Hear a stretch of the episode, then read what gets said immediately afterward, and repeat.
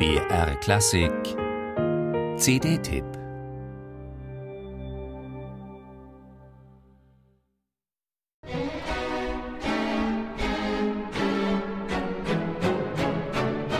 Er liebt die Provokation.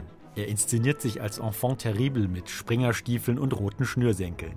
Er redet von seinem inneren Engel, steckt sein Orchester in Mönchskutten und schreibt kitschig esoterische Booklet-Texte. Im Interview sagt er Sätze wie diesen: Ich dirigiere Tschaikowski nicht anders, ich dirigiere ihn richtig. Das mögen viele berühmte Künstler im Stillen von sich denken, aber in der Klassikwelt, wo es zum guten Ton gehört, die eigene Demo zu betonen, stößt so viel messianisches Sendungsbewusstsein teils auf Spott, teils auf kopfschüttelnde Ablehnung. Und ja, auch ich habe mich schon über Korenzis Ego-Show geärgert. Aber sobald der erste Ton erklingt, geht es nicht mehr um Fragen der Verpackung. Wer sich von Korenzis rudernden Bewegungen abgelenkt fühlt, kann ja immer noch mit geschlossenen Augen zuhören. Dass es keine definitiv richtige Interpretation geben kann, ist ohnehin klar. Aber Korenzis Version von Tschaikowskis Sechster ist stark, sehr stark. Und wie immer bei ihm radikal subjektiv, auf der Grenze zum Überzeichneten, aber eben auch Takt für Takt fesselnd und handwerklich mit bewundernswerter Perfektion von seinen Musikern umgesetzt. Allein die Lautstärke-Kontraste. Offenbar hat der Toningenieur Kurenzis Klangvorstellung durch Mikrofonierung und Mastering noch unterstrichen. Das ist nichts Ehrenrühriges, Aufnahmen sind ja immer nur ein Abbild der Wirklichkeit. Hören sollte man diese CD jedenfalls nur in ruhiger Umgebung. Zu Beginn sind die Streicher kaum hörbar, bevor die Musik förmlich explodiert.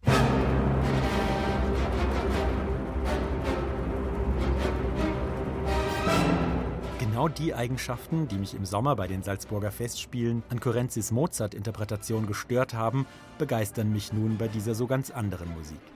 Bei Korenzis klingt kein einziger Ton routiniert oder auch nur naturbelassen. Alles wird durchgestaltet, nachgesteuert, verschärft, krasser gemacht. Korenzis ist ein Manierist, aber im großen Stil. Bei Mozart, dem Meister des Understatement, kostet das allzu oft die Natürlichkeit. Bei Tschaikowski liegen die Dinge völlig anders. Der Komponist selbst gab seiner Sechsten den Beinamen Symphonie Pathétique. Pathetisch und wie.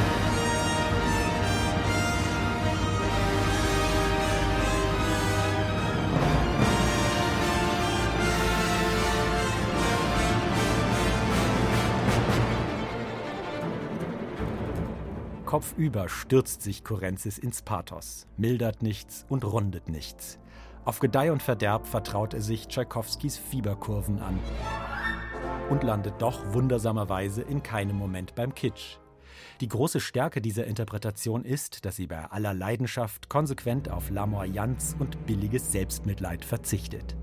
So heftig Kurenzis in den dramatischen Abschnitten zur Sache geht, so herb und unsentimental gestaltet er die gesanglichen Klagenden.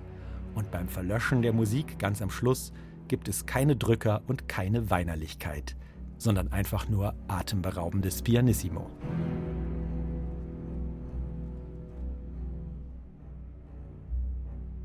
Man kann das mögen, sich begeistern lassen wie ich, jedenfalls bei diesem Stück.